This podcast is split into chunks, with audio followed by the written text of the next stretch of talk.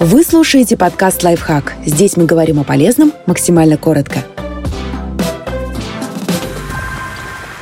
Что такое план персонального развития и как его составить? Дорожная карта на пути к лучшей версии себя. Для чего нужен такой план? Он помогает разобраться в себе, определить, к чему вы стремитесь, поставить цели и прописать шаги, необходимые для их достижения. А еще предусмотреть препятствия, которые могут возникнуть у вас на пути, и продумать, как их преодолеть.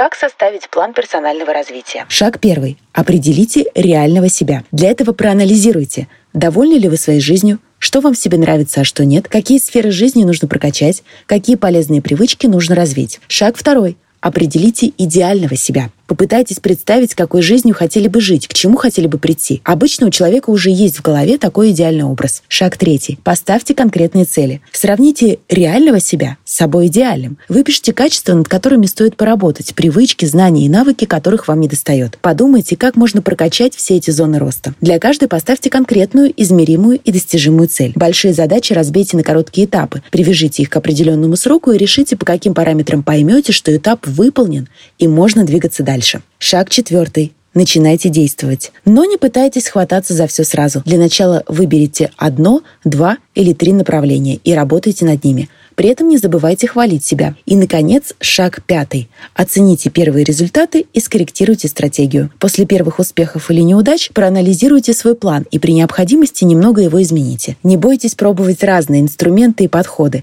и искать то, что лучше для вас. Подписывайтесь на подкаст «Лайфхак» на всех удобных платформах. Ставьте ему лайки и звездочки. Оставляйте комментарии. Услышимся!